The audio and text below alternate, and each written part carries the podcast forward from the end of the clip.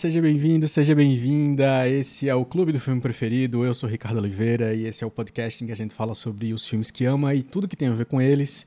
E hoje a gente vai falar sobre cinema e literatura na Rússia de ontem e hoje com Astier Basílio. Você que está conferindo o podcast pelo YouTube. Se você está vendo só um trecho, chegou pela metade, não importa, sempre vai estar disponível também nas plataformas de podcast, no Spotify, Apple Podcasts, Google Podcasts. Você pode ouvir e assistir também pelo, pelo, pelo próprio Spotify. Mas é muito melhor ao vivo. Toda quinta-feira, às 20h30, a gente está aqui conversando com personalidades, artistas, professores, pesquisadores sobre seus filmes preferidos e sobre os temas que eles dominam, os temas que eles amam, que eles vivem. E hoje é, eu trago uma pessoa que eu conheço também de longa data, mas que nunca tive uma conversa muito longa sobre cinema. A gente conversava sempre com a, a conversa de de balcão ali, de cadeiras, compartilhando uma redação do antigo Jornal da Paraíba, quando pude trabalhar por, por lá por um mês, cobrindo férias de Astier e depois, quando Astier voltou de férias, cobri as férias de Renato Félix. Então a gente conviveu por mais ou menos um mês por lá nesse momento e depois mais para frente, quando voltei a trabalhar no mesmo grupo de comunicação, a gente é, conviveu por algum tempo. E Antes de trazer a ST para o papo, eu quero lembrar duas coisas importantes. Semana passada, dois recados que são legais para você que está é, querendo saber o que é que você vai assistir, como é que você vai assistir filmes nos próximos dias, nas próximas semanas. O primeiro é um recado, é, que é uma dica que eu dei na semana passada e que está começando a valer a partir de hoje. É, do dia 15 até a semana que vem, dia 22, tá rolando a semana de cinema no Brasil inteiro. Algumas redes de cinema estão participando e para o caso de pessoenses ou que se você tem Cinépolis na sua é, na sua cidade, isso não é um publi, é simplesmente é, um serviço que é importante todo mundo saber porque o ingresso está a preço único a 10 reais.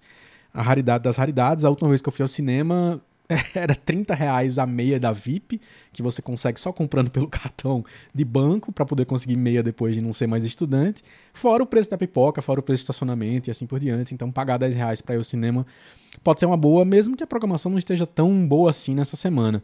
É, se na sua cidade está rolando Não Não Olhe, ou Era Uma Vez Um Gênio, né, os filmes do Jordan Peele e do George Miller, talvez seja uma boa ficar de olho nisso.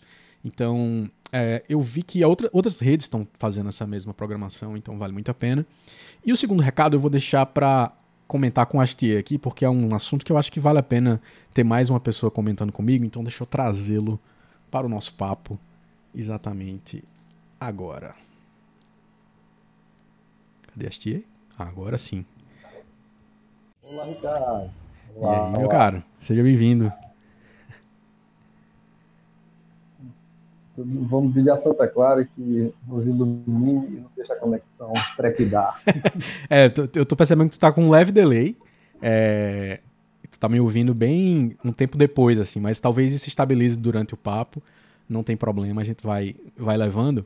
É um prazer receber você aqui. E o segundo é, comentário que eu ia fazer sobre um evento dessa semana foi o falecimento do grande cineasta Jean-Luc Godard, o cineasta francês que há dois dias se foi uh, e que é, deixa um legado que eu não tenho vergonha de admitir que tenho pouquíssima proximidade, devo ter visto poucos filmes de, de Godard, porque escolhi tentar ver o máximo dos franceses e não só de um.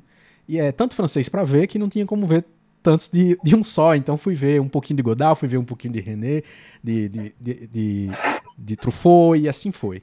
É, porém, aqui no do Clube do Filme Preferido e no canal do meu filme preferido, eu gosto sempre de trazer os filmes preferidos de diretores, comentar filmes dire...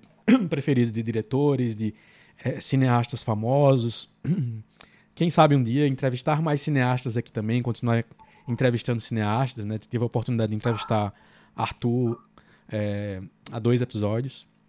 Arthur Lins, cineasta paraibano. E, e aí eu achei uma lista que foi publicada na Carreira de Cinema lá nos anos 60 que um dia Godard fez a lista dele de filmes preferidos americanos, especificamente filmes de língua inglesa. E isso é uma das coisas que eu acho que é mais curiosa do Godard, né? porque Godard é conhecido pelo cara da experimentação, por fazer um cinema muitas vezes hermético, que é pouco acessível para algumas pessoas, né?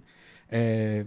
Só que se você pega os cinco filmes preferidos dele naquela época, nos anos 60, você vê de cara o, o, o gosto pelo, pelo mais narrativo, pelo simples, simplesmente pelo um cinema narrativo. Quer dizer, em primeiro lugar na lista de Godard estava Scarface, Vergonha da Nação, do Howard Hawks. Em segundo lugar estava O Grande Ditador, de Chaplin. Em terceiro lugar estava Um Corpo que Cai, de Hitchcock, e era um fã assumidíssimo, assim como a maioria dos, dos cineastas da novela vague. Rastros de Ódio, de John Ford, que esse é um dos que mais me surpreendeu aqui na lista, apesar de saber do gosto deles também pelo cinema de John Ford. Assim como o cinema de Hitchcock, eles reconheceram bastante, né? Aquele cinema que não era visto como arte elevada, era visto como um cinema popular. E por último, Cantando na Chuva, do Jim Kelly com o Donnie. E aí, isso, esse é um dos mais curiosos, né? O resto da lista de filmes tão, talvez não tão conhecidos assim, mas é, eu quis trazer esses cinco, são os cinco primeiros, acho. Eu fiquei muito surpreso quando vi. E, e achei bem curioso. Né? É interessante porque é, um diretor que começa fazendo pista, formula já sua base teórica, e acossado já estabelece uma, um diálogo diretamente é, com a grande narrativa cinematográfica. Sim. Então, é impossível pensar desconstrução sem ter uma grande noção de construção. Sim, perfeito. Então, de certa maneira, faz muito sentido que ele eleja os seus filmes preferidos à época grandes pilares da narrativa clássica cinematográfica. Sim, sim. E é, é comum você encontrar na em quem faz o comentário da sua filmografia que foi uma, uma jornada rumo a uma desconstrução cada vez mais abstrata. Não foi é, um processo instantâneo. Né? É, de, de, realmente, os primeiros filmes do, do Godard são os filmes que são, seriam os mais acessíveis, tem uma narrativa um pouquinho mais, é, mais linear, né?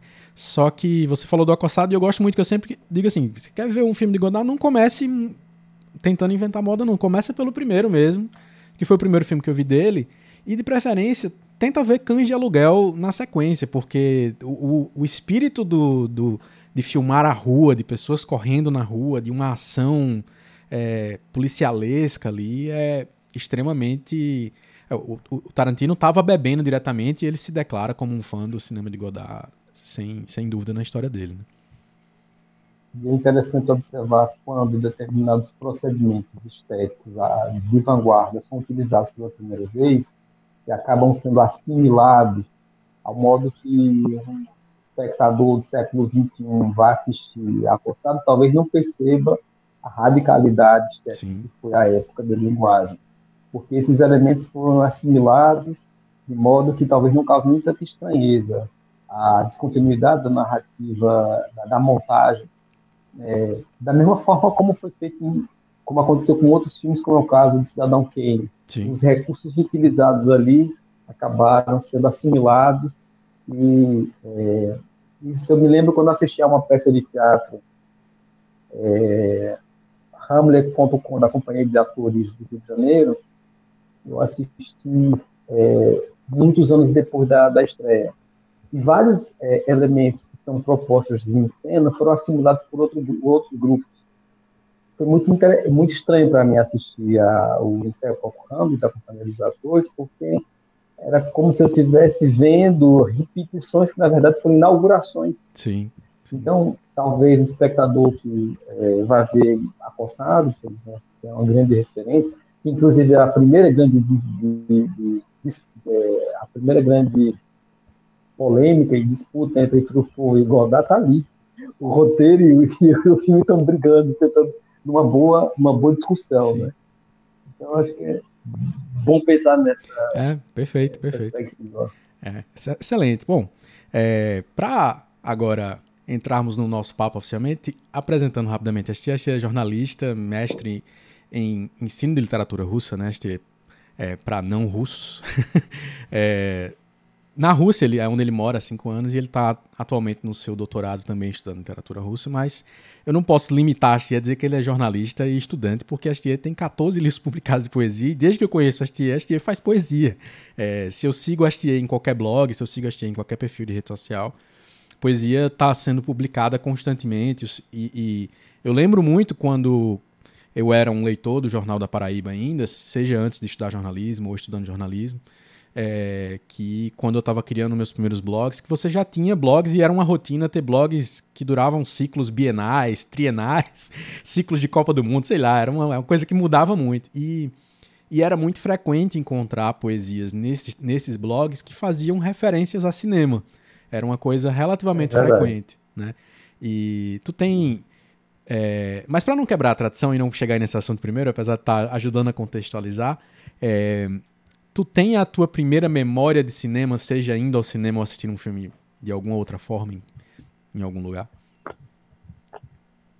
Olha, a, ir ao cinema Babilônia, nossa mãe nos levando para assistir os Trapalhões.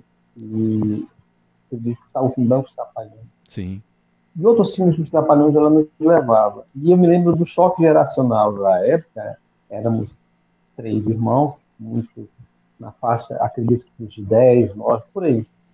E havia já pré-adolescentes, adolescentes que iam ao cinema para assistir as cenas em que o Dominó, o grupo Dominó, é, contracenava. Ah. Para um espectador que não viveu a época, é, é, é muito difícil é, mensurar o que o Dominó representou para a juventude. Sim. Era um grupo que arrastava multidões, e quando eles entravam em cena, as meninas elas gritavam e tal.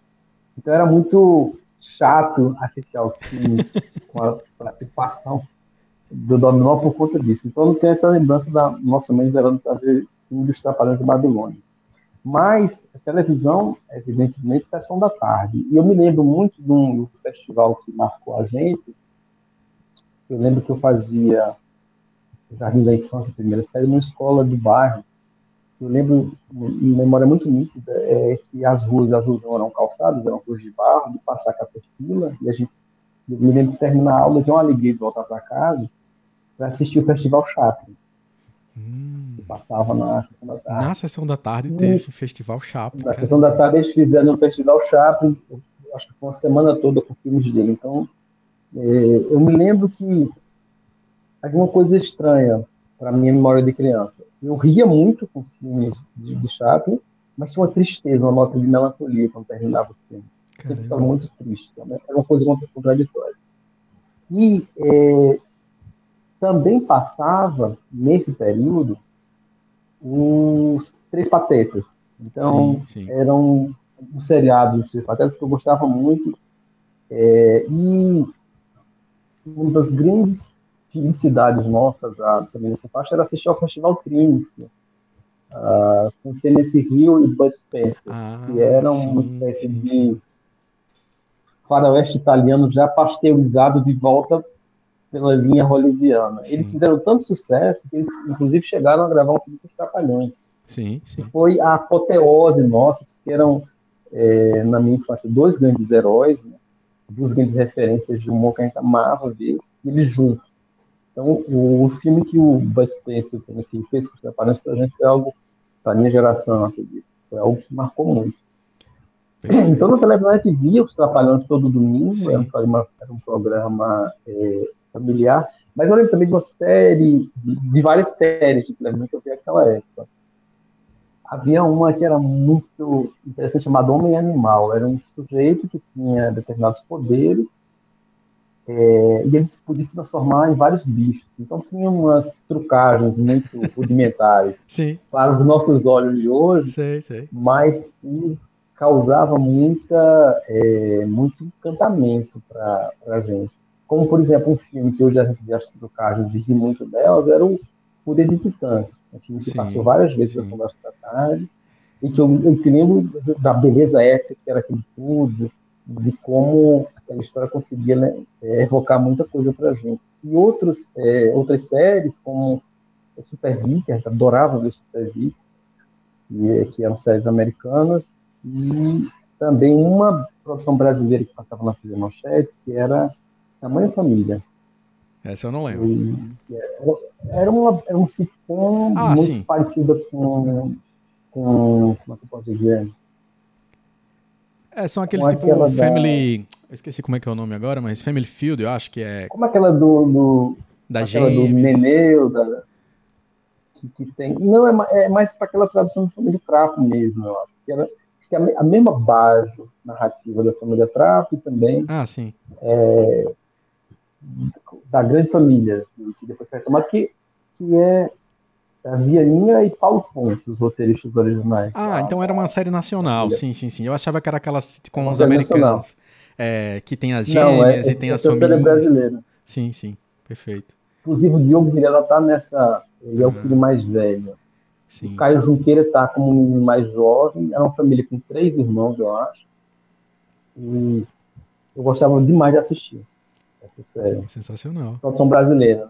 Excelente. E é, é interessante pensar no, no Bud Spencer, nos Trapalhões, a, a, o jeito como as cenas de violência, digamos assim, tem um, tem um, um, ritmo específico, um jeito específico de tentar ser engraçado, mas que muitas vezes, é, olhando, sempre pensando com a cabeça de, de, tempos depois, né, deslocando a gente do tempo, é, a gente pensa como que talvez daquele jeito não seria aceito hoje em dia, mas é aceito no jeito plástico é, dos super-heróis, com muito mais interesse em ser realista, só que é, sem sangue, né? Como geralmente, como geralmente são as coisas para criança, né? Que é, tem, tem pancadas, é. mas elas não têm sangue para não ter. mas, mas antes de comentar isso, é, também tem um, tem um comentário aqui que eu achei curioso. A Alana Agra tá aqui no chat, comentou assim: Tu também lembra de Manimal, ah. da mão virando pata? é muito específico. Na cena de abertura dele, era essa mão e causava muita muita é, muito frisson na, minha Eu lembro uma vez, uma cena muito nítida na minha memória, de a, a, assistimos a, a, série, sairmos de casa, e eu lembro dos vizinhos, os, os meninos da rua, brincar, simular Sim. as cenas que eles tinham acabado de assistir, os meninos Sim. na rua brincando de é uma, uma, coisa meio monga, né? Monga ah, também tem uma outra, uma outra, uma série muito boa da época, era a Ilha da Fantasia. Ilha da Fantasia, e sim. Sempre tinha os episódios que, que aconteciam, tinha uma não, que era o Tatu, e inclusive para mim até hoje é uma boa metáfora, as coisas que a gente idealiza e elas não se realizam. Sim, sim, sim. Pô, muito doido, muito doido. É interessante é, ver as coisas que formam o nosso repertório é, ainda na infância, né? Mas teve um Teve para tu um momento de virada de interesse no, no cinema, de dizer, ah, é diferente de todas essas coisas que eu vi até agora. Isso aqui é diferente de Trapalhões, é diferente de Sessão da Tarde, é diferente de, de Bud Spencer, qualquer coisa assim. A minha relação com o cinema foi é, muito, assim, da infância para adolescência, praticamente nenhuma. Aí eu é, fui um jovem que amava Castro Alves e Vinícius de Moraes. Então eu lia mais do que assistia. Sim, sim. É, a minha virada para cinema ela vai acontecer na universidade, quando eu encontro uma figura chamada Romulo Azevedo, que é o meu professor. Olha só. E ele conseguiu despertar em mim um amor pelo cinema. Então, as aulas dele eram muito boas. Então, eu comecei a me dedicar a assistir filmes por causa de Romulo para poder conversar com ele. E em Campina Grande, nós dispunhamos da melhor locadora da Paraíba. Desculpe, João Pessoa. Como todo bom campinense. da feira. Não, mas eu, digamos assim, eu sou, eu sou um cidadão de dupla cidadania. Na minha cabeça, Campinas é uma, pessoa, uma coisa só, eu não consigo ter essas diferenças. Para mim, é tudo, é tudo okay, uma okay, mesma okay. paisagem. Tá perdoado, mas o que pareceu mais. Veja só, na CAEF eu fiz meu curso de cinema, porque lá eu me encontrei, isso na época das fitas de VHS. Sim. Eu encontrei todo o meu Godard, todo o meu John Ford, todo o meu Bergman, todo o meu Buñuel, todo o meu Fellini, Albert Rocha, Hitchcock, Truffaut, tudo tinha lá. Caramba, então é, é realmente era uma locadora então, de respeito. Nossa. Tudo, tudo, tudo. Havia tudo. Porque, inclusive, o Carlos, que era o proprietário da ele era cinético. Então, ele sabia o que estava trazendo. Então, por exemplo, é, finais de semana eu saía com sete, oito fitas fusão da feira. Isso é muito bonito porque a, a ficava localizada no coração da feira central. Então, eu saía com dois sacos de fitas é, para passar o final de semana e atravessava a feira de bode, a feira de boas, as frutas, tudo para ver. Então. É, Era KF, a letra K e a letra F, uma sigla? O nome da locadora? É, é. Sim, sim. Então, a, o meu cinema, basicamente, formação, é o cinema das vanguardas europeias dos anos 60, uhum. muito por influência de Romulo Azevedo. Eu fiz um percurso ao contrário. Depois é que eu fui, é, por conta também de outro, de outro amigo, do João Batista de Brito, que eu comecei a prestar atenção ao cinema clássico hollywoodiano, Sim. sobretudo dos anos 50. Então, Sim. eu fui vendo os filmes muito por conta dele. E, de certa forma, o meu gosto é meio que uma soma desses pontos de vista distantes e confluentes, de alguma forma, porque os dois amam o cinema, né? Sim, sim. Então, Pô, excelente. Nesse momento da virada é o momento quando eu comecei a, já com 20 anos, a assistir às aulas de cinema, da cadeira de cinema, no curso de comunicação com o brasileiro. É o ah, momento da virada. Perfeito. É, é, é, muito parecido o que aconteceu comigo. Apesar de ter tido uma experiência é, um pouquinho na, na adolescência, mas o, o fato de que tinha a locadora gratuita do Nudoc dentro da UFPB fez muita diferença para mim, porque era poder ir todo dia para a universidade e voltar com fitas para casa sem gastar nada. Era mesmo que as fitas estivessem ruins ou às vezes não fosse a melhor, porque era tudo pirata, né? Era tudo gravação da gravação que o pessoal fazia lá. Era a intenção era ser um acervo do cinema paraibano. É, mas para fins educacionais estavam lá fitas com os filmes de Bergman, de Truffaut e assim por diante. E mesmo que eu tenha começado um pouquinho antes a tentativa, mas quando ganhou corpo foi poder fazer essa jornada de levar as fitas do Nudoc na mochila para casa, devolver no dia seguinte, e na biblioteca pegar algum livro que tivesse. É, pudesse me explicar o que eram aqueles filmes que eu estava assistindo e não entendia, é, e coisas desse tipo, né? É, mas, é, mas sempre tem é, sempre tem uma figura que, a, que dá traz uma faísca específica pra gente, né, sobre isso, sobre o, um olhar diferente para isso, né? Eu lembro de um dia depois do contato com o professor e aluno, eu acabei me tornando amigo de Romulo. Eu lembro que uma vez ele falou, olha, eu tô com uma DVD restaurado de Deus e Diabo na Terra do Sol. Eu nunca tinha assistido a esse Olha. Ele disse, vamos assistir lá em casa. Eu lembro da, do que, da, que foi um dos momentos assim, de plena é, epifania estética, assistir a Deus e o Diabo com Rômulo do lado. Foi uma experiência maravilhosa. Sim. É um dos grandes filmes da minha vida até hoje. Sim, sim. E, e Deus Diabo recentemente passou pela, pela talvez a restauração mais importante que ele já teve, né? Foi restaurado recentemente para 4K, a partir diretamente da película e está rodando no Brasil, inclusive, em salas especializadas. Eu tenho a expectativa de que ele venha aqui para o Cine Banguê, eu acho que uma hora vai conseguir chegar. É, porque a minha, a minha experiência com os filmes de Glauber Rocha é muito ruim, justamente pela qualidade das cópias que tive acesso, porque o, se o áudio do filme de Glauber tem intenções de deslocamento intencional, num VHS não parece que é intencional, não. No VHS parece que tá tudo errado mesmo. Então eu assistia e ficava, meu Deus, o que está acontecendo e tal. E é, a expectativa, que é muito boa, de que aos poucos ele foi recebendo essas cópias, é, ganhando essas cópias restauradas, assim como o Bandido da Luz Vermelha também, que eu tenho DVD. Só que é, ainda assim não é o auge, né? Não, não é, a, é o máximo que esses filmes podem ter né, é, no registro da, do original em película para virar 4K. É, e aí, tu, tu foi estudar jornalismo, mas foi tocando já, e desde muito cedo, a escrita de poesia. É, e, e, que, e lançou vários livros. E aí eu queria chegar naquele ponto específico do, do blog lá. Como é que começaram a surgir poemas, ou o que é que, é, o que, é que acontecia específico que surgiam poemas que podiam ser, às vezes, sobre cenas específicas de filmes, ou é, remetendo ao cineasta, homenagens a cineastas. Eu lembro de coisas desse, nesse sentido, de alguns dos poemas que eu tive acesso naquela, naquela época dos blogs ainda. É, você participou desse momento em que os blogs surgiram e, de certa forma, nessa, digamos assim, primeira geração da internet, primeira ou segunda geração da internet, já no começo dos anos 2000, nós não tínhamos as redes sociais, isso é pré-Orkut, pré-Facebook. Então, os blogs funcionavam como rede social, em que era possível escrever e na área de comentários ter as discussões que depois migraram e acabaram se extravasando. Então, o blog, para mim, funcionou como uma espécie de experimento para eu testar é, nos leitores a repercussão de alguns poemas.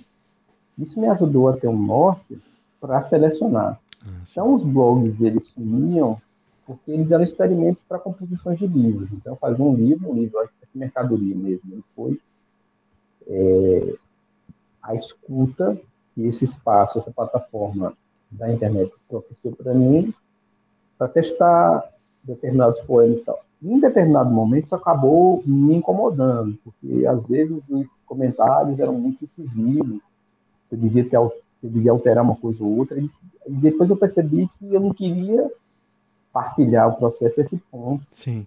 de de comentários de como eu deveria é, compor. Chegou um determinado que estava extrapolando mas acho que dois ou três livros foram compostos nessa linha de diálogo direto com, é, na área, com a área do comentário. Então, o blog funcionou muito com uma caixa de ressonância de escuta. E tu, tu lembra especificamente de poemas teus que falam de cinema de, um, de uma forma ou de outra? Lembro. Deixa eu abrir aqui. Eu estou com esse livro aqui. Eu acho que é Esse é o mais recente, né? Poemas. É, ele reúne 20 anos de produção. Comecei muito cedo. Meu primeiro livro é de 97. Então eu celebrei essa data. Esse é o que teve duas capas no lançamento? É, duas capas. é. Eu tava, tava, tava pesquisando para usar umas imagens e foi o que eu, foi o que eu achei capas é, no, no Google, foi esse aí. Que eu, lembra o nome dele aí, como é que é? É, variações sobre o mesmo erro. Isso. É, tem vários poemas sobre, sobre filmes aqui. Tem um que eu gosto muito, que é O Homem Van Cleef, que eu faço uma, uma, é, uma alusão entre esses dois universos, que é o universo do faroeste e o universo do cangaço. De certa forma, são universos muito comuns por conta dos códigos de honra, então, eu imaginei o Lee Van Cleef como um chefe de cangaço e tal. Eu vou ler aqui um trecho. Por favor. Deixa eu ver aqui. O Lee Van Cleef, 75. Virgulino, um chão de cobras chocalham onde houve um olho. É o cavalo deste ódio que no osso o cego trota. Por um punhado de dólares, não há lei, as cicatrizes criam ermos chiques-chiques, por onde vadeia o grito, eu procuro morto ou vivo, o homem mau e Van Cleef. A cada recente sombra que para o Hades mandava, com rifle ou punhal de prata, lampião conclui a, ponta do seu escudo de honra, feito de latão e crimes, em sangue fez a efígie, mato um só que se repete, em setenta vezes sete, o homem mau Ivan E por aí vai. Muito bom, muito bom. A referênciazinha Sérgio Leone ali logo no começo, né? É. é. Pegando justamente o por, o por um punhado de dólares. E, e é muito, isso é muito gostoso de ver, assim. Eu acho que tu depois fez um cordel que circulou bastante na internet. E, é, colocando a chegada de Jon Snow no, no inferno, alguma coisa nesse sentido, né? Ah, Acho que era, foi, foi na época do final de Game of Thrones, na, na nas últimas temporadas? 2017, as é, últimas temporadas. Tava acabando. Eu tenho um problema muito sério com spoiler. Eu odeio spoiler. Uhum. Não suporto spoiler. E é, eu queria assistir ao Game of Thrones é, não no momento que estava acontecendo. Só que eu fui forçado porque as pessoas não tinham uma angústia de compartilhar é, comentários dos episódios. Então, eu acho que só foi na quinta temporada que eu tive o sagrado direito de dizer um eita porra assistindo a, o Game of Pô, excelente. Eu, eu não. Eu nunca, eu nunca segui na série. É, só que. É, eu, eu sei o final da série justamente por causa da facilidade que as pessoas têm de compartilhar as coisas. Muitas vezes são veículos de imprensa mesmo, que já tratam como certo, né? Então, é, esses dias apareceu para mim uma leitura de roteiro dos, dos atores.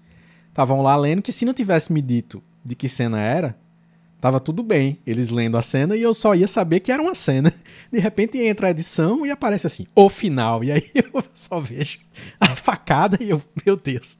E eu, o diretor lá lendo, e acaba a série. Eu, nossa, tomei na cara. O que era para ser um making off só pra mim virou o maior spoiler que eu tomei, né? É, mas, mas isso é, é, muito doido. E aí, é, eu quero eu quero dar um pulo que eu sei que na tua história é um grande pulo, mas como é que se dá a ideia de ir para a Rússia e estudar literatura russa? Porque o gosto pela literatura russa não, não vai me surpreender é, de forma nenhuma, mas esse é um passo muito mais radical do que simplesmente querer estudar literatura russa, né?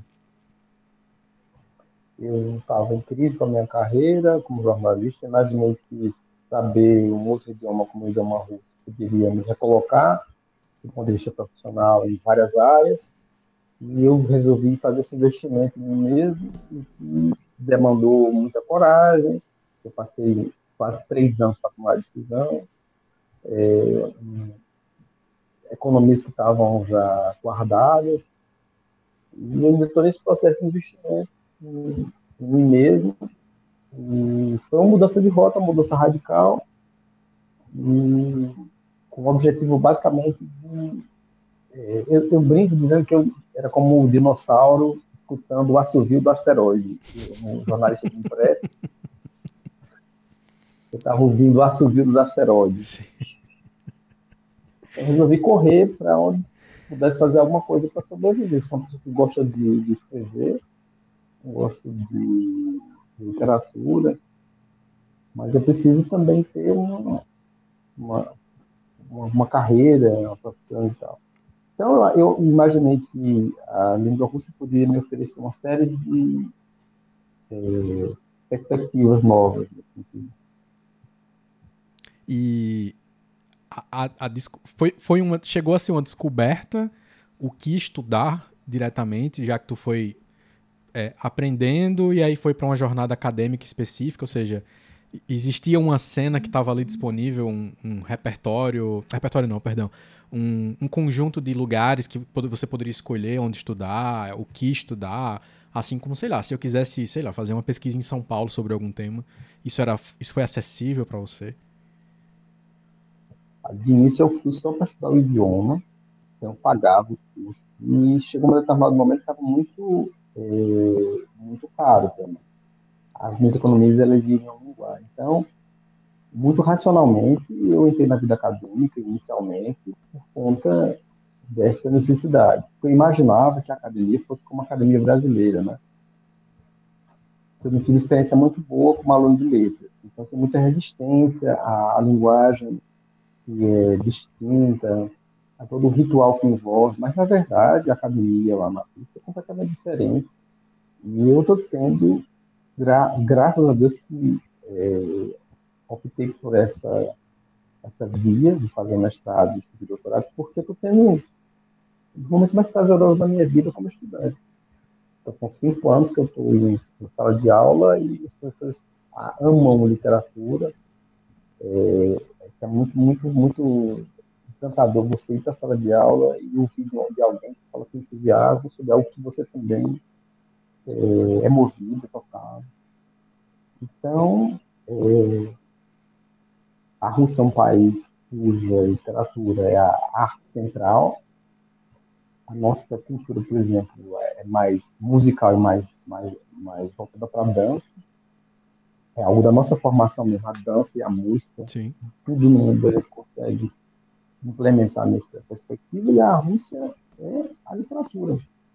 E é interessante que eu estava estudando uma disciplina, estavam falando sobre a formação do povo eslavo do norte. Basicamente, o povo eslavo do norte é o que hoje se desdobra em Ucrânia, Bielorrússia e Rússia. E como é que os eslavos do norte se distinguiam dos eslavos do, do sul? Eles, ao elaborarem o seu época, as histórias da, da, da, do povo do norte, haviam cuidado em contar beleza. Ou seja, a literatura já está desde a, a base formativa do povo.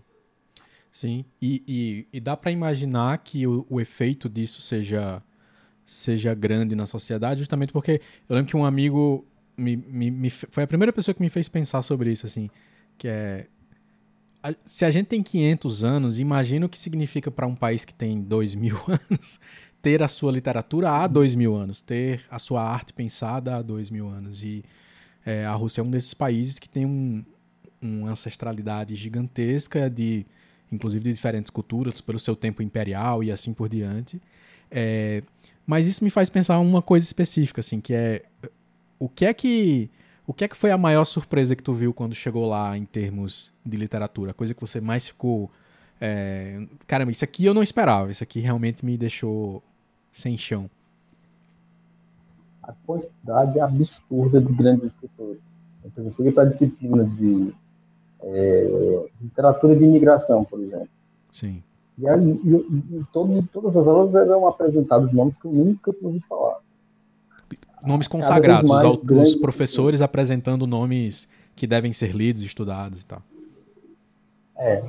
Então, eu comecei a fazer um paralelo com o futebol brasileiro, por exemplo. Eu tenho na minha memória afetiva lembranças de laterais direitos do, por exemplo, Zé Teodoro, um lateral dos anos 80 de São Paulo. Eu vou falar de meio-campistas como Zé do Carmo, ou seja, gente que está, digamos assim, no terceiro time da, da, do futebol, não, não só as estrelas, mas eu consigo identificar, lembrar na minha memória um repertório imenso de jogadores de futebol. Mesma coisa com a Rússia, mas em relação a escritores. Eu tenho o primeiro o segundo, o terceiro, o quarto, com grandes expressões. Sim. Grandes escritores. E a... Então, isso é uma coisa que realmente me deixa estupefado. A, a produção literária do jovem, digamos assim, ali entre 25 e 30 e poucos anos é grande como aqui, porque aqui a gente tem a sensação até que tem coisa demais saindo de todo jeito. É, apesar de eu amar ver esse movimento acontecendo, na, na velocidade que a gente está vendo hoje, a gente já começa a fazer uma análise um pouco mais fria. É, é, é, é, é comum entrar numa livraria e ter uma sessão de literatura russa com gente jovem produzindo? existe assim, é, por exemplo, a, a, literatura russa é uma literatura muito é, difícil. Difícil? É uma tradição nesse sentido. Se você se coloca como escritor, ele tem que ter algo a, colaborar, a contribuir para essa grande tradição. Então, ao que me parece, não tem nunca essa, essa, essa facilidade, digamos assim, o acesso à publicação. Por um lado, ele é importante, de acesso à publicação, é, mas, por outro lado, é, vou tentar fazer com que a gente visualize. É, desde as primeiras séries da escola, todo russo é instado a, pelo menos uma vez por mês, declamar um poema decorado. Então, Caramba. Possível dizer que todo russo tem um repertório de alguns poemas decorados. Decorar poemas é algo muito banal para eles, é algo que faz parte do repertório comum. Sim. Eu tinha ouvido isso sobre a China, é, que era comum e é comum até hoje, supostamente. É, então, é, eu trabalho fazendo vídeo para criança Sim. numa produtora de lá. E o, operador de, de câmera, ele faz poema. Desde quando eu cheguei, ele perguntou para mim que ele fez. Ele não se sente, digamos assim, uma pessoa com nível cultural acima dos demais, porque ele faz poema. E ele também não imagina assim, o direito de chegar para uma editora e oferecer os livros dele, os, os poemas que ele fez. Porque também fazer poema é, é, é, algo que quase todo mundo faz. Tanto é que, quando eu chegava lá na escola, lá no instituto dizendo que eu era poeta, e sempre faziam a primeira pergunta: você tem algum livro publicado? Porque já fazia um diferencial. Não se publica todo mundo. Sim. Existe já um filtro muito grande. Então, por exemplo, publicar em revistas, aqui, em jornais literários, já estabelece uma diferenciação. Geralmente, como é que, como é que funciona a carreira do escritor? Ele é publicado pelas revistas, para depois publicar em editoras. Nas revistas, tem um conselho editorial, e se é publicado por uma revista, já é um endosso de qualidade literária. Então, eu acho uma situação. Já, já existe, por conta da tradição, todo o sistema formado Sim. de é, revistas, jornais literários, e há uma expectativa que o escritor, primeiro, ele publique-se em, em é, suplementos, veículos de, de autoridade para depois é, ir nessa segunda etapa, que é a da publicação do livro. Um, rigor muito específico né, para a publicação. E essa, essas publicações, sejam as revistas, as editoras, são, são coisas financiadas pelo Estado russo ainda? Ou já foi em algum momento? Não sei aquilatar é, o ponto em que exista o subsídio, mas provavelmente há. Uhum. Provavelmente há, porque muitos deles são heranças da época soviética, Sim. em que a literatura era muito dimensionada. Não que a União Soviética tenha criado isso, a União Soviética deu continuidade ao que já existia, uhum. porque a literatura pré-soviética também é muito forte, é uma literatura também com o mesmo sistema de grande circulação à época. Então, algumas revistas importantes da época soviética ainda funcionam. Por exemplo, a revista Novo Mir, onde foi publicada a novela Um Dia na Vida de Ivan Denisovich, de Alexei de é, Solzhenitsyn, Alexander Solzhenitsyn. Essa revista ainda funciona e eles fazem um sarau uma vez por mês. Eu já tive a oportunidade de participar é, de, um, de um desses saraus que ocorre mensalmente. Muito bom. Eu, aí eu quero chegar no, num assunto específico, que é, eu sei que você já fez muitos posts de Facebook sobre isso, mas só para complementar aqui, a Alana estava comentando ainda há pouco ainda sobre o blog, ela dizendo que tinha um blog de Astia com poemas como esse que ele falou, cheio de referências de cinema, mesmo quando não eram explícitas. Né? Bergman, Western, é, Glauber Rocha, cultura nordestina no meio, era lindo. Uhum. É, e é justamente essa memória que eu tenho, assim, que era saboroso de ler justamente é, e encontrando as referências da forma rica que a poesia permite. É, mas aí eu toquei nesse assunto todo de entender como foi tua chegada na Rússia, as tuas descobertas, porque no Facebook, e você teve um projeto específico no YouTube também, era muito comum você relatar quando você começava a descobrir essas pontes inusitadas entre o Brasil e a Rússia. É, descobrindo a admiração dos russos pela literatura brasileira de Jorge Amado é, e de outros escritores. Uh, e tu lembra qual foi a primeira descoberta que tu fez, ou qual foi a mais curiosa nesse, nessa rota, assim? Foi é, o fato daquela canção Suíte do Pescador, de Dorival Caymmi, é, ser considerada uma canção nacional dele. não, Nossa, boa parte deles perdeu a referência, porque o que acontece? É uma história bem interessante. É, sou chamado de um escritor é, ou escritor brasileiro ainda de referência para o mundo russo. E houve uma produção americana, não me lembro o diretor, de Capitães de Areia. Sim. Esse filme, essa produção ganhou um prêmio. Esse, esse, esse filme só foi assistido e amado pelos russos. Os americanos não deram a menor bola para esse filme, nem os brasileiros, com razão. E nesse filme, o Dorival Caymmi faz uma ponta e a canção do Pescador é tocada. Caramba. Esse filme fez um sucesso absurdo, absurdo. É um filme que formou a geração dos anos 70. É, tanto é que a Suíte do Pescador, a versão que fizeram, é considerada o hino da máfia russa. Não. quando é, quando é que a máfia russa surge? Ela vai surgir nos anos 90 com a desintegração da União Soviética e o advento da, da, da, do capitalismo. Quando isso aconteceu, houve muita criminalidade, disputa por território. E a suíte do pescador, a versão russa, fala muito sobre a amizade. A amizade entre, entre amigos que são como irmãos. E é basicamente esse um dos princípios fundantes da máfia. Né? Um grupo que se fecha e que é, protege seus integrantes. Essa, essa foi uma descoberta que me chocou muito. É, outra coisa que me chamou muita atenção foi o quão é amada a novela O Clone da Glória Pérez. Não fazia ideia. Sim, uau. Caramba. É uma geração que ama Escravizaura, porque foi a primeira novela estrangeira a ser apresentada na TV, ainda à época da União Soviética isso todo mundo sabe, mas eu não fazia ideia de que, por exemplo, a geração na faixa dos 20 e poucos anos tenha como referência de novela brasileira o clone. E, e tu chegou a pesquisar é, especificamente sobre essa história das novelas, assim? Porque, pelo que você falou, eu vejo uma ponte específica em relação a essa abertura, né? Que o pessoal vai chamar de abertura e vai ter gente que vai questionar. E, e da chegada de materiais nesse processo de globalização de produtos culturais de outros países. Ok. Mas o que, o que é que tem em o clone que atrai o russo de 20 e poucos anos? Porque é muito específico. Eu não faço ideia. É, é só pelo pitoresco, provavelmente.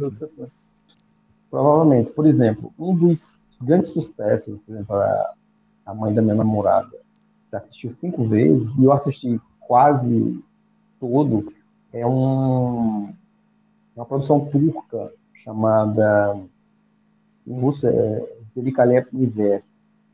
Uma tradução seria mais ou menos como é, a Era Extraordinária, Período Extraordinário, que era na época Sim. do Império Turco e tal. Uhum. Como é que eu vou saber o fato desse, dessa, dessa história que se passa no rei, no Reinaldo da Turquia? Mas já já está na quinta reprise ou na sexta reprise, sempre tem sucesso. As pessoas é, não assistiram, o... não conseguem entender. Os, os turcos estão com uma influência específica no universo das novelas, né? Aqui no Brasil é, a, a, Globo especificamente começou a trazer, percebendo um sucesso que estava acontecendo via download mesmo.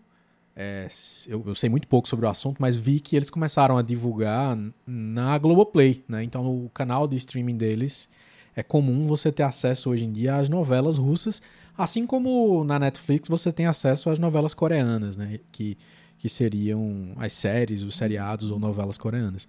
É, mas, mas é, é muito curioso isso, porque aí aos poucos, quando tu foi contando essas histórias de é, pequenas, pequenas pontes e pequenos encontros é, entre essa literatura é, russa, mas a, eu diria até mais, assim, entre essa cultura popular russa e uma cultura popular brasileira no sentido mais amplo da palavra, da ideia de cultura pop, não só como elementos geek, mas assim, da a cultura geral de um povo, é, um dos que mais me surpreendeu, eu lembro que eu conversei contigo isso na época, foi quando o, o Yamandu Costa lançou um documentário que está disponível no YouTube, é, que ele mostra que o violão de sete cordas brasileiro e o russo se encontram em níveis é, não só de existência material do, do instrumento em si, mas que as sonoridades são muito próximas. E aí, você lançou recentemente é, um folheto em formato de cordel, se você tiver aí, inclusive, é, seria ótimo você mostrar o Sal no Machado, em que você traduz poemas do, do poeta russo Osip Mandelstam. E, e especificamente você já jogou na cara dos russos e dos brasileiros, porque o folheto está com os originais, né, em russo, dos poemas originais ao lado da sua tradução, é, essa ponte que existe que você encontrou. Você até publicou no seu Instagram essa semana um vídeo que mostra essa sonoridade é, de repentistas, né, do, da, da, da, oralidade da poesia do, do sertão com é, tiozãos russos lá sentadinhos cantando suas canções do interior da Rússia. Eu acho que você vai dar uma palestra sobre isso também, mas vamos começar pelo, por, pelo, pela poesia do, do Mandelstam e se, se nela já foi esse encontro, explica pra gente como foi essa jornada aí.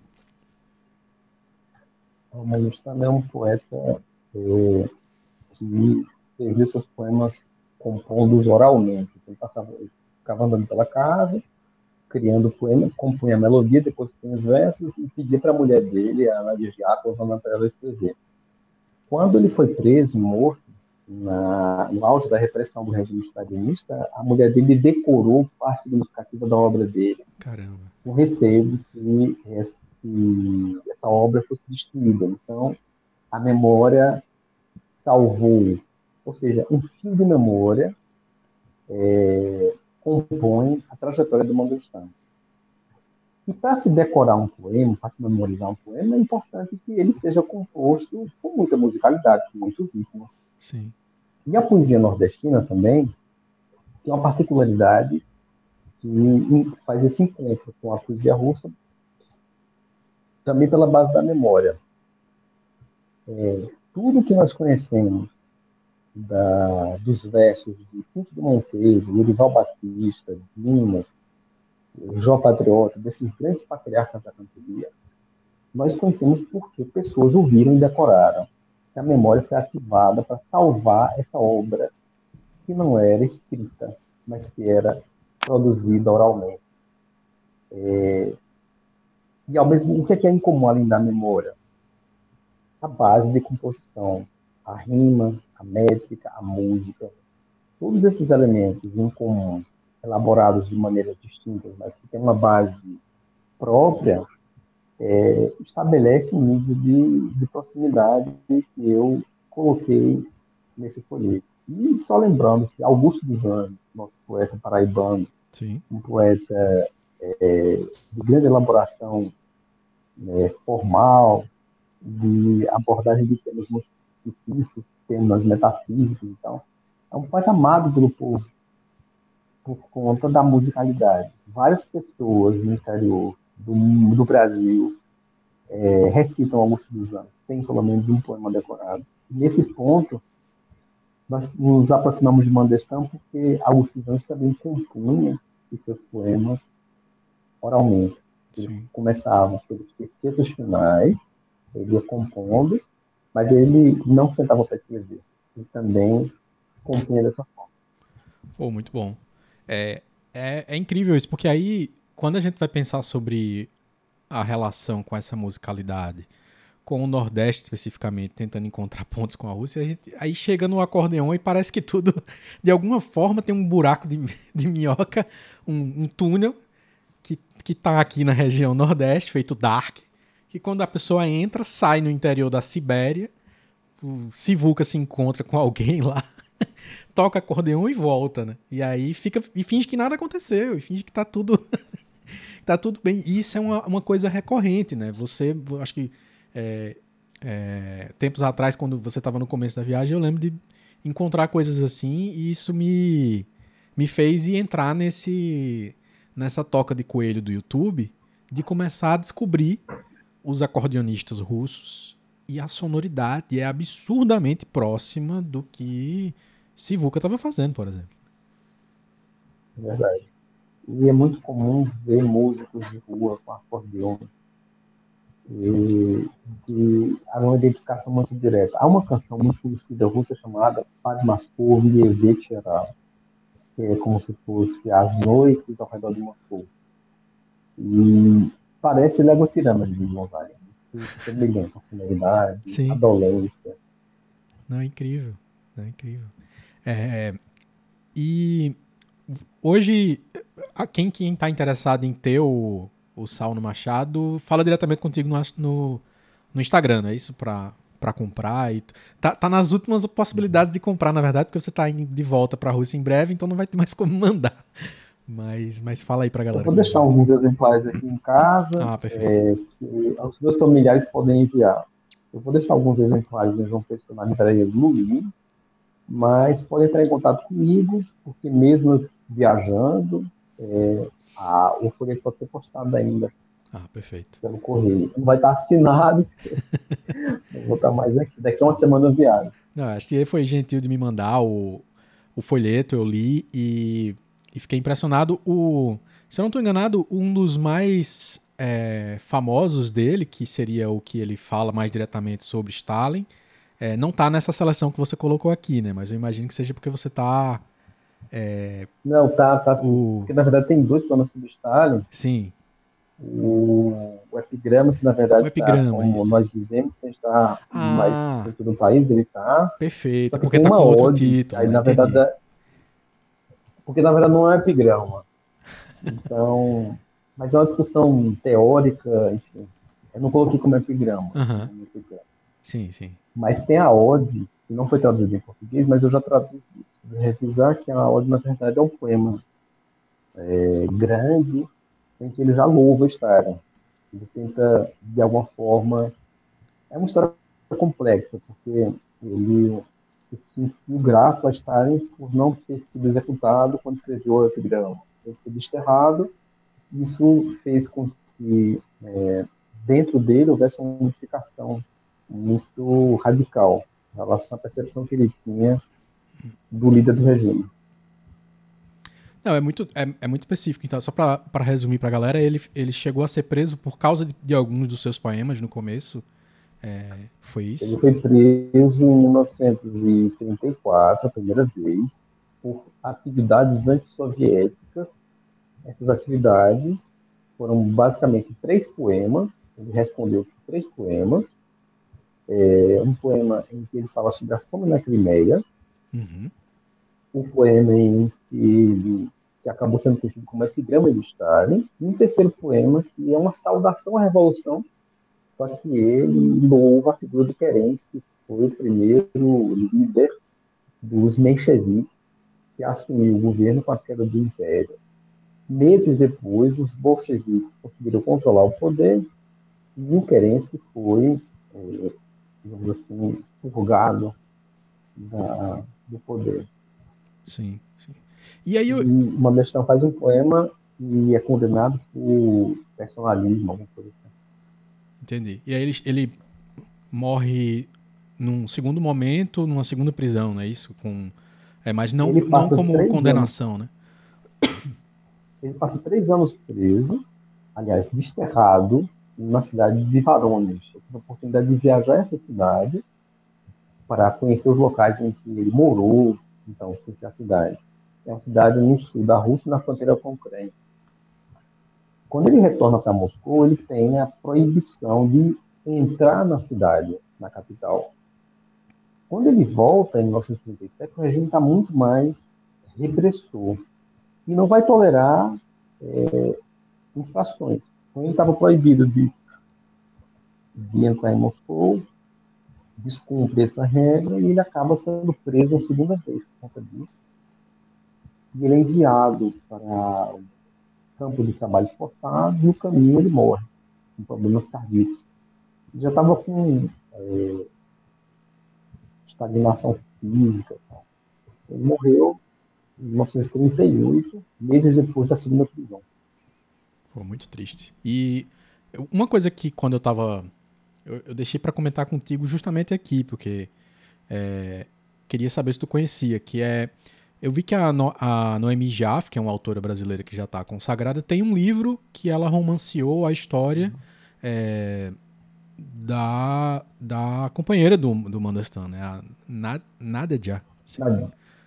É, Nadiesda. Nadiesda, que o título do livro é O Que Ela Sussurra, foi lançado pela Companhia das Letras, e que traz justamente esse fato de que ela era a quem, quem escrevia o que ele estava compondo oralmente, né? É, não sei se tu já tinha.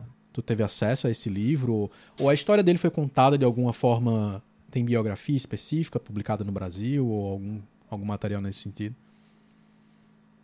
O que mais, nós temos mais próximo de biografia é o livro da Noemi. Sim. Jaff, eu sempre Isso, Naomi Jaff, é. Me confundo com a... Noemi Jaff. É, Jaff ou Jeff, é, não sei também. O mais próximo que nós temos é esse livro dela. Eu tenho, não li ainda, porque eu quero ler mais sobre Morgenstern. Então, eu já li uma biografia que foi escrita pelo Oleg Lekmanos, da Nova Guardia, é uma editora que tem selo especializado em biografias. Essa biografia eu já li. E outros livros também. E eu quero depois ler o livro da Nadia Diácono, é, A Viúva dele. São três volumes de memórias eu estou no processo de, de leitura, porque Sim. hoje em dia existe uma grande discussão na Rússia a respeito do papel mitificador da própria Nadia em omitir determinados fatos. É uma discussão é, complexa. Sim. E, talvez nem valha a pena retocar aqui. Uhum. Mas, eu, mas eu quero me aprofundar mais e depois ler o livro, da, livro dela. Está na minha fila para ler. É como, como qualquer assunto sobre como foi um tempo específico da Rússia antes dos anos 90, cheio de nuances e cheio de, de pontos sensíveis. Né?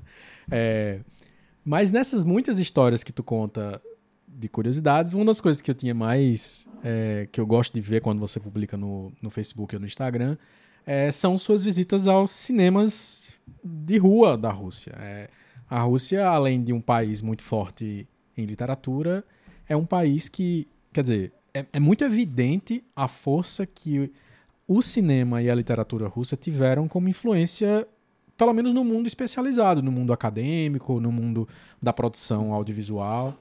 É, mesmo que você não consiga um cinéfilo é, que esteja começando, está nos seus anos iniciais, você não consiga citar vários cineastas russos, mas você consegue citar os seminais, aqueles que transformaram o cinema lá atrás, nos anos 20 e nos anos 30, como Eisenstein, como Dziga e hoje, é, hoje não, perdão, mas algumas décadas atrás ainda o Andrei Tarkovsky como aquele que não só fez um cinema é, muito significativo, mas que pensou o cinema também com uma produção acadêmica e tal. Só que eu quero começar pela coisa mais. É, a impressão que a gente tem vendo de fora as histórias é que cinema na Rússia é assistir a um filme do Keanu Reeves dublado em russo e sem preocupação com o ritmo da dublagem, ou seja, é simplesmente as coisas sendo faladas por cima. É isso mesmo? É próximo disso? Qual é a realidade? Não, a dublagem evoluiu muito e hoje em dia eu já não tenho problema de assistir filmes dublados por conta da excelência que eles atingiram em relação a isso. Mas, é, que ocorre? Por que, que eles fazem isso? Por exemplo, a dublagem se sobrepondo ao som original. Isso é uma oportunidade para os russos estudarem o idioma estrangeiro. Eles ouvem a tradução e ouvem também o original. Eu acho isso estranhíssimo, mas foi uma explicação que o russo me deu. Sim, sim. O, as dublagens soviéticas realmente, às vezes, é uma voz para todos os personagens. Mas hoje já tem é, dublagem de excelente qualidade. Pô, muito bom. Mas aí o que é que, qual foram as tuas experiências em cinemas de rua na Rússia e que foram marcantes, assim? O que é que tu assistiu? Eu já vi foto tua vendo festivais brasileiros e coisas desse tipo. Uhum. É, me chamou muita atenção assim, foi em 2017, no dia do centenário da Revolução Russa. Eu estava no cinema assistindo Outubro de Eisenstein. Olha. Isso foi uma experiência muito forte. E apesar de ter sido uma experiência, uma experiência um pouco cansativa, com a de mais de três horas, foi compensadora pelos momentos de genialidade. Era possível ver que, passados tantos anos, ainda tinha uma força estética muito grande que foi feito por ele naquela época. Outra experiência muito forte foi uma sessão que eu assisti em Casa Blanca, no Cinema Illusion, é um cinema de arquitetura soviética da época stalinista. Uma arquitetura muito bonita. Sim. Você entra né, no cinema, tem duas paredes, uma lotada de cartazes de estrelas do cinema soviético e a outra de estrelas do cinema hollywoodiano. Eu acho isso muito bonito. é... E o, o, cinema tem aquela arquitetura... E é, stalinista ali, como tem vários metrôs são muito famosos, né? Estações de metrô da Rússia são Sim. famosas. É aquele estilo, aquela coisa é... Exatamente. É mesmo estilo. É famoso, bonito. E na, na esquerda tem um café com um piano. E em algumas ocasiões esse cinema faz sessões de chá com, com música ao vivo. Uau. Eu não cheguei a ver ainda, mas espero poder ver. Nesse dia eu assisti a Casa Blanca com uma dublagem ao vivo. Ao vivo? Eu fazendo ao vivo, ao vivo. Meu Deus, que desafio. Cara tava no microfone e ele ele estava fazendo todas as vozes. Ele, um só? Todas as vozes. um só cara, então estava o tempo todo fazendo. Não é possível. O cara estava fazendo, na verdade, uma tradução é. simultânea, não era uma dublagem, né? Era... eu acho que ele já estava acostumado a ter, ter, feito isso várias vezes. Uhum. E foi muito impressionante para mim ter esse momento de uma dublagem ao vivo. Sim. Deixa eu ver outra coisa. Ah, lembrei aqui. Eu, outra experiência muito boa foi assistir A Forma da Água, do Del Toro. Sim. Lá. Por quê? O que é, que é interessante? Você vai lembrar do filme. Sim. Tem uma parte que eles falam em russo.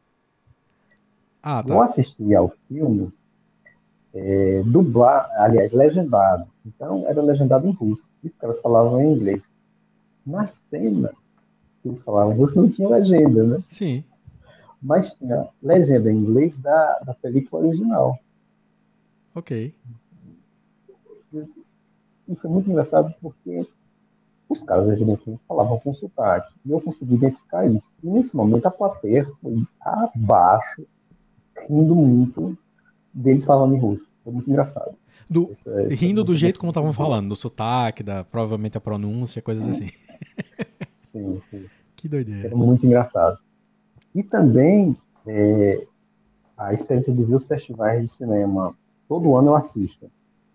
Foi como eu vi é, Aquários, foi como eu vi é, Bingo, né, como eu vi. A última vez que eu estive lá, acabei de chorar vendo Pacarrete, da Canção Cearense. Eu estava muito tempo fora de casa, sim, eu estava vendo amigos de cena, vendo uma coisa muito. Então, Pacarrete vai uma experiência muito forte de Marcela Cartacho, exuberante. E aí, mas como é que tu. No papel, também o filme brasileiro tá sendo dublado em russo e tu tá assistindo com a dublagem por cima, dá para ouvir o áudio original? Não, aí nesse caso, no, nos festivais eles colocam legenda. ah, bom, que bom. E quando dublam, eles, eles minimalizam os palavrões, não colocam. Claro. claro, até aqui as legendas minimizam. muito em, em Aquários, Aquários, um do filme do Kleber Mendonça com a tem... Com a Sônia Braga, sim, sim, sim. Em Aquários, né? É, o anterior a Bacurau é Aquários. Pronto, então tem cenas com uma coisa mais, maior, porque assim, eu ria muito e me imitava rindo. Aí depois eu comecei a prestar atenção e eles amenizavam mais. Ah. Mais legendas. Sim, sim. Pô, e aí, tu teve acesso a um, a um cinema russo contemporâneo que te, que te chamou a atenção? Ou, ou a descobertas desse cinema também? feito hoje em dia? Sim. O meu diretor preferido é um cara chamado Alexei Balaban. Ele faleceu em 2013. E ele é autor de filmes muito importantes. Ele é de Ekaterinburgo. Infelizmente, ocorre é, por algum milagre determinados artistas não conseguirem conversar com o mundo, conversam muito com a sua aldeia. Né? Uhum. É, o Balabanov, infelizmente, é um autor que é russo demais do gosto médio do, do ocidental. Ele, ele é autor de seminais como Brat. É um filme que, se eu não me engano, é de começo dos anos 90, é, que demonstra muito essa nova Rússia que surgiu dos escombros da União Soviética. Uhum. E é estrelado por um cara chamado Sergei Badrov, que é um ator maravilhoso, infelizmente ele faleceu é, até hoje ele encontrando o corpo dele com uma nevasca, e ele é, digamos assim, para se ter uma ideia, ele é equivalente ao James Dean. É, teve uma morte trágica, é, era um rosto que emblematizava uma juventude, então é, uma, um, teve uma filmografia muito curta, mas muito marcante, né? Sim. É, de uns autores contemporâneos, descobertas que eu fiz das comédias soviéticas, maravilhosas comédias soviéticas. Contemporâneas? O... Não, são, são comédias mais anos 50 e 60, sobretudo ah, de um diretor chamado Leonid Gaidai, e de um ator maravilhoso chamado Yuri Nikurin. Yuri Nikurin é uma espécie de, de Renato Aragão com, com Charlie Chaplin. Caramba. É um palhaço maravilhoso infelizmente, as comédias soviéticas elas requerem muito do conhecimento da cultura local, pra, talvez por essa razão, e não sejam traduzidas e conhecidas fora Sim. da Rússia. É, além do Balabanos, é, existe, eu tenho que refletir a respeito disso. Por razão, alguns nomes eles acabam é, furando o cerco e conversando com o Ocidente, e outros não, né? Por exemplo, Tarkovsky foi um grande, uma grande referência do cinema russo para conversar com o Ocidente. Depois de Tarkovsky, Sakura, Sim. autor de Arca Russa e de outros filmes. E eu acho que após o Sakura houve o uh, Nikita Mikhalkov, vencedor do Oscar como Só Enganador. Né? E após o Nikita Mikhalkov, eu acho que surge o Sven que é o autor de Leviatã. Sim, sim. Tem feito produções muito é, e... importantes e premiadas no Ocidente. Esses, esses cineastas, eles, pra gente, são sempre vistos como um cinema é, que eu, eu, não gosto da expressão, mas que é o cinema de festival, o cinema de arte, o cinema é, autoral, ou coisa nesse sentido. É, eles são vistos assim também, como uma espécie de cultura diferente, elevada pelo, pelo público russo? É, Nikita Mihalkov não, porque quando ele foi ser conhecido no Ocidente, na verdade ele já estava no seu ocaso criativo na própria Rússia. Então ele tem uma pré-produção antes de ser conhecido fora. Uhum. E no caso do Svenster, me parece que é um autor que conversa muito mais com o Ocidente do que com a própria Rússia. Sim, sim. É, ou com partes, digamos assim, mais segmentada do público. Não é um autor é, de dimensão popular, como, por exemplo, um dos últimos, uma produção que ganhou o Oscar do Vladimir é, Menshov, que foi Moscou na Rede de Lágrimas. Sim. Oscar de o Oscar estrangeiro. de filme estrangeiro de 1980. Esse filme é extremamente popular aqui hoje. Existe uma grande tradição no final do ano de se assistir vários filmes clássicos. Por exemplo, tem um filme que se chama é, Ironia do Destino, que é sobre um cara que acaba é, viajando por engano de Moscou para São Petersburgo. E como as casas na época do Khrushchev eram compostas de forma semelhante, ele chegou no táxi bêbado e pediu para ir para o endereço dele e acabou caindo no apartamento de uma moça que estava esperando seu noivo. Então, esse filme é um filme que se assiste todo fim de ano. Sim. Na Rússia o fim de ano significa para eles o que significa para nós a festa de Natal, uhum. seja de Natal, seja de Ano Novo. E depois, nos primeiros dias do ano, há uma série dessas comédias que eu falei, as comédias soviéticas, são reprisadas em todos os canais. Caramba! E esses filmes, eles, eles é, têm uma força muito grande no imaginário popular, muitos provérbios advêm de citações desses filmes, dessas comédias. Então, essa foi uma surpresa para mim, o conhecimento desses, dessa produção. Um filme relativamente é, contemporâneo que eu vi na CAEF pela primeira vez foi um vencedor de Cannes chamado Taxi Blue, do Pavel Lundin. Talvez seja o filme russo que eu mais tenha assistido, porque é, eu fui assistindo as outras vezes que eu lembrava que eu tinha visto antes, à medida que eu ia é, tendo um conhecimento melhor da língua, eu queria rever para ter uma melhor compreensão. Sim. O filme também é um filme muito bom. O diretor dele, Pavel Lundin, é um autor é, de obras muito significativas.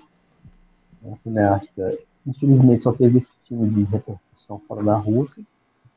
Mas eu acho que é isso. Oh, e, e, e, tem uma proximidade também com as adaptações da literatura russa. É, é é algo forte ou é como, mais uma vez, aquilo que a gente considera como especial, né? De tão, de tão raro que é conseguir assistir coisas assim.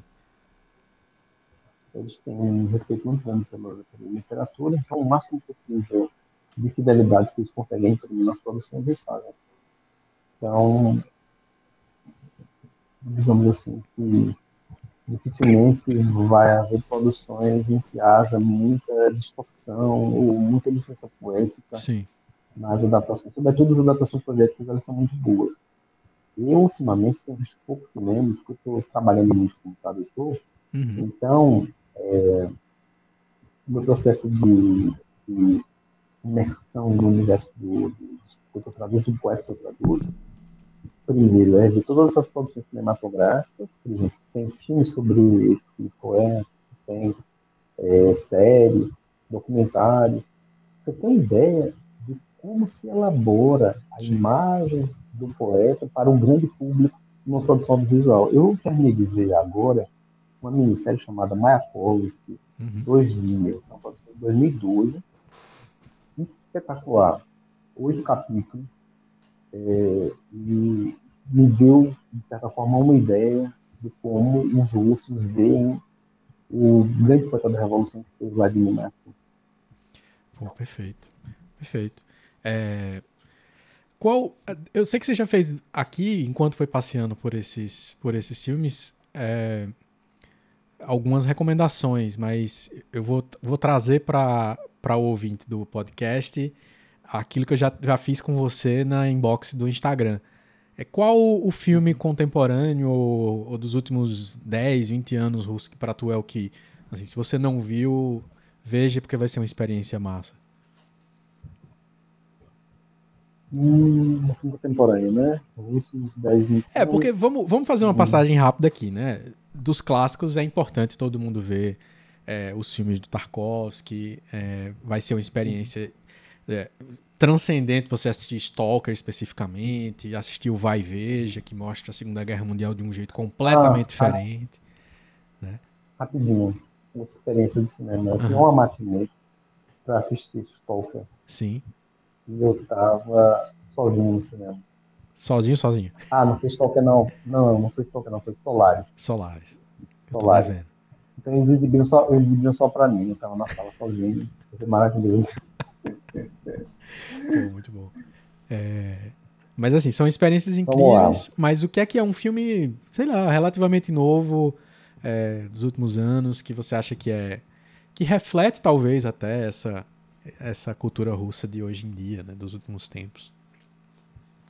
Uh, Arca Russa do Sakura. É o famoso filme de um plano só, né? Um plano de sequência que vai mostrar. Tem uma expressão dita pelo Orson Welles que está numa curta pernambucana, acho que foi pelo Lira. Ele fez uma curta-metragem é, baseado na reportagem sobre a vinda de Orson Welles a Recife. Então, tem uma hora que Orson Welles diz o seguinte: os russos são estranhos.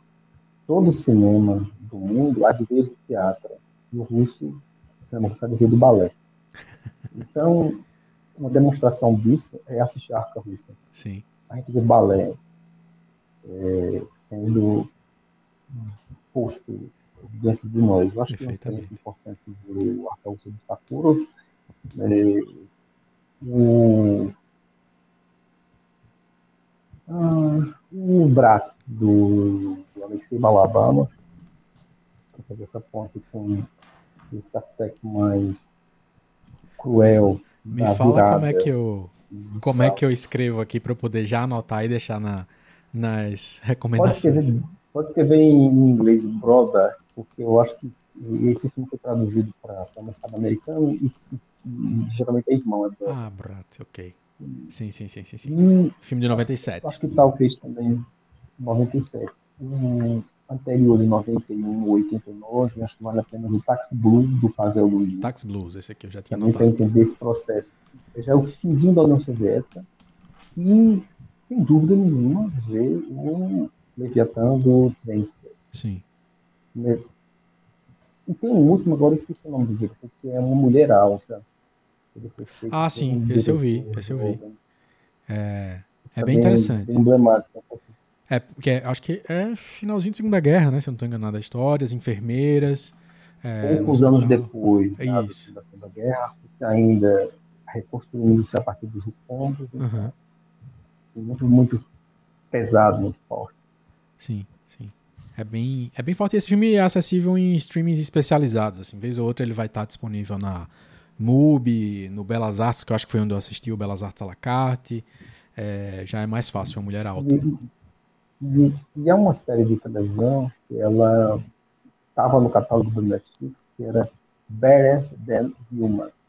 É uma série de ficção científica que se passa no futuro não muito longe ao nosso, com é, inteligência artificial. Eu acho que ainda está disponível. Que acabam adquirindo, é, adquirindo sentimentos e, por conta disso, agindo com certa autonomia. Sim. Essa série é, na, eu acho que vale a pena. Na Netflix já esteve a série sobre Trotsky. que era uma série. A série sobre Trotsky não é muito boa, não. é, eu achei. É muito dramalhão. Uhum. Eu, achei... eu recomendo. O ator que faz Trotsky é uma coisa maravilhosa. Ele é o diretor do Teatro de Arte de Moscou, o teatro do Stanislavski, é um ator fabuloso. Eu gosto muito dele. Ele é muito. Essa produção, essa série é muito melodramática. Sim, sim. é fato. Eu, o, o, pouco que eu assisti deu para notar exatamente isso. Achei, para arrematar o nosso papo, vamos falar sobre os seus filmes preferidos. E aí eu vou perguntar de cara de um jeito diferente que eu não perguntei para ninguém aqui ainda, que é três coisas. O seu filme preferido, que é aquele que vem na sua cabeça de cara. O filme que você tem quase vergonha de falar para algumas pessoas que você ama. e o terceiro seria uhum. aquilo que você acha que não é o seu preferido, mas pô, mais gente devia conhecer isso aqui, porque isso aqui é valiosíssimo. Talvez algum desses que você já indicou já, seja um desses, mas é, começa aí uhum. pelo teu preferido é, de todos. Casablanca. Casablanca. Casablanca. É, essencial, é. essencial. É essencial, inclusive, retomar. Se você assistiu muito tempo atrás, reveja, porque parece que o mundo vai girando e as coisas vão. É, a gente tem vergonha, né? Hum, não tenho vergonha de nada. Ótimo. talvez, talvez, talvez cause determinada é, indiferença em alguns meses quando eu falo que gosto muito de Matrix, por exemplo. Mas ah, não sinto vergonha nenhuma, falo. Eu acho um grande filme. Eu lembro que quando eu assisti Matrix, eu rebobinei a fita para ver de novo. Sim, sim. É essencial. Poucos filmes que eu fiz isso. Tive um impacto muito grande quando eu assisti. Mas eu não sinto culpa nenhuma não de gostar. De jeito nenhum. É, deixa eu ver. Ah, o terceiro. Olha. Hum, talvez o Paris Texas do, do Vendors. Sim. Porque é uma conjunção maravilhosa de muitas coisas boas, além da, do elenco maravilhoso, o roteiro, se eu não estou enganada, do. Meu Deus, como é o nome do escritor que ele adorava ele. Faleceu. Digo agora. agora. Rai. Não, peraí. Aqui é o é o compositor. É... Ray Kuda, é, que, é o, que, é o, que é o compositor. O compositor da trilha. O, o Bernard Social Club e o. Cadê? É porque é o nome de. É L.M. Kit Carson. E o Sam Shepard Walter Donahoe. Que é isso ah, Shepard, Shepard, é isso mesmo. Okay. Ele é um grande escritor e também ator. Então é uma construção muito, muito bonita. Mas eu acho que é um autor. Ah, talvez um filme do Nikos Kazantzakis, que seja o. Não, Nikos Kazantzakis não é o diretor. É o. Deslumbre desses gregos estranhos. Do Paisagem na Neblina. Ah, sim, o. Esse filme que realmente. É o Angelus. Espetacular. Eu tô com até vontade de rever. Angelus. Memória tá péssima. É, até o Angelopoulos. Pronto. Famosíssimo. Esse é o da mão, né? Da da estátua da mão. Acho que foi esse que eu vi dele. Que tem, que tem uma hora que uma mão gigante, assim, de pedra, tá sendo movida com uma. Não sei se é esse. Não me lembro dessa cena. É o seguinte, esse filme é sobre filhos que vão em busca do pai, que tá na Alemanha e tal. Então é, é uma. Um, o que a gente chama na, na literatura da telemaquia, né? O telêmaco vai atrás do pai, de passagem para a vida o João Batista tem um texto maravilhoso sobre isso, dizendo que é justamente a migração da filosofia que sai da Grécia e vai para a Alemanha. Uma observação no... que faz, só ele é capaz de fazer esse tipo de. Aí para deixar. É, para deixar minha dica, justamente, tô peguei no sebo aí no instante virtual recentemente, que o, o meu projeto. Ensaio genial sobre, sobre é, esse livro eu comprei e eu vi todos os filmes e lia. Olha, incrível. Vale muito a pena fazer isso. Excelente. Tem Desencanto do, do, do David Lean. David Lean. É eu fiz isso, eu, fiz, eu lia e assistia. É, que vale é, muito a pena. É, preciso fazer isso, que eu acho que eu li, eu acho que eu li um texto dele sobre desencanto no blog dele, mas eu não sei se é o mesmo do livro, né? E tô justamente fazendo esses. É... Enfim, depois eu vou, vou revelar aqui mais pra frente o projeto que estou para lançar, justamente tem uma, uma ponte com a obra do João Batista e quero Tô tentando imergir um pouco mais no que, no que ele escreveu. Eu tinha acesso só ao, ao mais recente dele, que é o Literatura no Cinema, e o Passou no uhum. Banguê, que é um praticamente um folheto também, super. É, tive a sorte de achar no Sebo Cultural aqui em João Pessoa há muitos anos atrás. Muitos e muitos anos atrás. É, uhum. Perfeito. Meu caro, é bom demais conversar com você. Ah, queria só te dizer Por uma favor. coisa final. Que, assim, eu mudo de diretor preferido de tempos. Ah, sim, mas quem não, né? o meu primeiro diretor preferido foi o Buñuel. Sim. Aí depois de Buñuel eu mudei para o. Eu mudei para o Godard. E do Godard eu mudei para o Bergman. E do Bergman eu fiquei até hoje, meu diretor preferido. Sim. Ele consegue falar coisas para mim que ninguém, nem eu próprio. É. consigo. O Bergman é uma coisa. uma- É intensa, assim. Ontem eu tava vendo. Eu terminei de ver. É, tava revendo Menina de Ouro, do Clint Eastwood. E aí terminou, eu tava, pô, tô nesse clima aqui já bem down, né? Que o final de Menina de Ouro é uma coisa extremamente tenebrosa. Digo, por que não um Bergman É. agora? Aí comecei a assistir o Silêncio, que eu não tinha visto ainda. Tinha visto os Dá dois pra- primeiros da trilogia e não tinha visto o Silêncio. E aí eu já tô Vou encantado. para fazer uma série, é, filmes nos quais você chorou no cinema. Nidro, chorei no cinema. É, demais. É, Ray, do, a biografia do Richard eu acabei de chorar no cinema Sim. também. Tem até alguns filmes que me fizeram chorar. O Clint Eastwood me faz chorar. O filme do. Como é aquele que ele fez? Que era um caso de um sujeito que era segurança num parque, nas Olimpíadas Ah, é o. de 91. É, eu sei qual é, eu vi ele, eu vi ele também, é só porque o caso Richard, é, o caso Richard Jewell, é, o nome do filme é esse mesmo.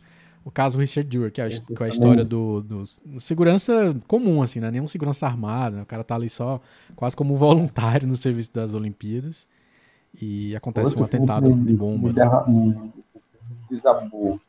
Principalmente quando soube os créditos e fala que a mãe dele continua lá assistindo tudo. E, e o programa de televisão e tal. Me, me tocou muito. É um, é um autor que ele é, cada vez mais se depura contando histórias dentro daquela linda narrativa tradicional. Sim, Cada vez mais refinado. é, o, Clint Eastwood ele é, o último, acho que o último lançamento que eu vi mesmo, eu tenho visto poucos filmes. Foi no avião, eu vim de Moscou pra cá, e eu assisti o Cry Macho, sim. também gostei muito. É, esse foi o que eu não, eu não curti tanto. Eu, eu vi, gostei o A, a Mula, que foi o, acho que o anterior ao Cry Macho, e achei genial. Mas tem um negócio ali no meio do Cry Macho, a relação com o menino, que eu achei que tava fugindo um pouquinho do que ele costumava fazer, mas preciso dar uma segunda chance, porque Clint Eastwood é um desses diretores que os filmes dele é, realistas contemporâneos, assim, que são histórias mais comuns, eles são muito sutis, né, no que, na, na grandeza do que ele está fazendo, né? Então, às vezes você precisa voltar. Menina de Ouro, por exemplo, eu acho que ele continua grande na, na capacidade narrativa, mas o boxe é vergonhoso, assim, hoje em dia. As coreografias de boxe eu fui rever e fiquei surpreso como são horríveis. Só que a, a força da, do desafio ali do personagem, dos personagens, sim, é, é incrível, continua fortíssimo, né? Tem uma coisa que eu acho muito bonita. Ele, tem uma cena que ele gosta tanto que ele já botou em três ou quatro filmes. É uma cena de chuva em cemitério. Sim. em guarda-chuvas negros. Assim. Ele tem essa cena é, em ah, A Troca. Sim, que foi, eu vi Mas- recentemente. Essa cena está em Bird. Sim. E essa cena também está em é, Sobrinho de Lobo. Sobre Meninos e Lobos, que eu acho que se brincar deve ser o cartaz, inclusive, Sim. que é bem. é bem conhecida. Esse filme maravilhoso, inclusive. É um, é um grande encontro de um grande cineasta, um grande escritor, que é o James Lehane. Aham. Sim, sim. meus escritores preferidos. Perfeito. Pô, muito bom, muito bom. Muita, muitas dicas. Quem, quem quer acompanhar mais o trabalho da STE na tradução, que tem publicado artigos frequentemente no Estado da Arte do, do, do Estado de São Paulo, no site, é, e em outras revistas e outros can- é, cadernos especializados em cultura. Segue lá, arroba astierb no Instagram, arroba astier no, no Twitter. É, que é onde você vai receber as notificações da obra dele, porque eu tenho certeza que em pouco tempo já vai, a gente vai poder conferir uma obra é, de tradução é, de mais fôlego, né? Sem de- de- desmerecer justamente o fato de ser só o folheto, mas com, com mais fôlego na tradução russa e obras inéditas também, né? Por que não? Pois é, muito obrigado, foi um prazer falar contigo outra vez.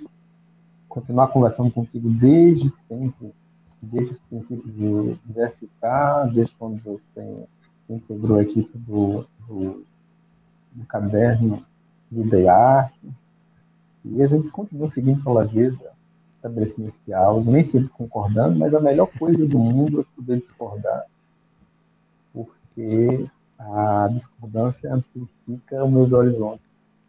Perfeito. mas a gente tem muito mais em comum do que, do que o dissenso ele é menor.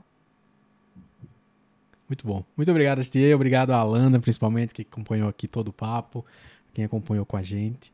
E espero que é, a gente possa trazer este outras vezes aqui, de repente, para a gente falar mais especificamente sobre, só sobre um cineasta, é, sobre o cinema russo e, enfim. Obrigado, não deixe de se inscrever aqui no canal, deixar seu like se você está conferindo pelo YouTube e deixar sua avaliação aí na Apple, no Google Podcasts, no Spotify, que isso ajuda demais a gente. Valeu e até a próxima. Da Sudanha.